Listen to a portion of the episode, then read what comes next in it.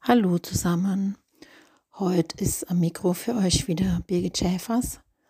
Ähm, ohne Gesprächspartnerin oder Gesprächspartner, ohne Intro, ohne Abspann, einfach nur ich.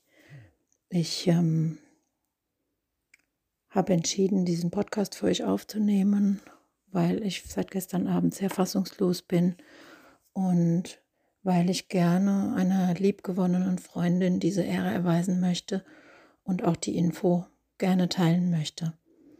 Ähm, vor dreieinhalb Jahren kam Tanja zu uns in unsere Community schwerst krank mit vielen, vielen Autoimmunerkrankungen oder Diagnosen und vor allen Dingen lief ihr ähm, ganz viel braun-gelbe Flüssigkeit aus der Leistengegend, aus dem Körper und ähm, die Ärzte haben im Prinzip gesagt, sie wissen nicht, ob sie diese Operation machen kann, aber sie sollte gemacht werden. Also Tanja hat das alles ähm, für sich selbst organisiert und ähm, hat damals ihre Brustimplantate entfernen lassen.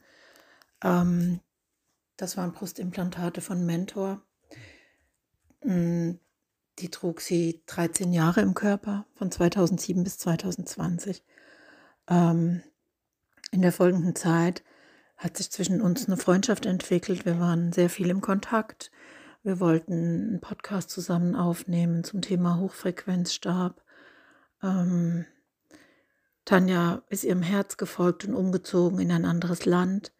Ich habe sie als klare, sehr mutige Frau kennengelernt, ähm, Mut, anders zu denken, Mut, ihren Weg zu gehen, ihrem Herzen zu folgen, sich der Gesundheit zu widmen, anderen Menschen zu helfen und vor allen Dingen ähm, immer in allem, was passiert ist, den Sinn zu sehen und das Gute zu sehen und immer zu sagen, Chaka, es geht weiter.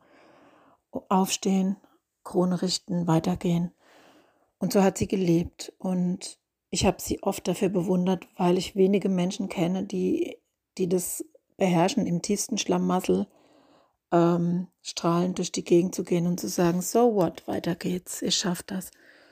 Und ähm, ja, so kannte ich Tanja immer mit Blick aufs Meer.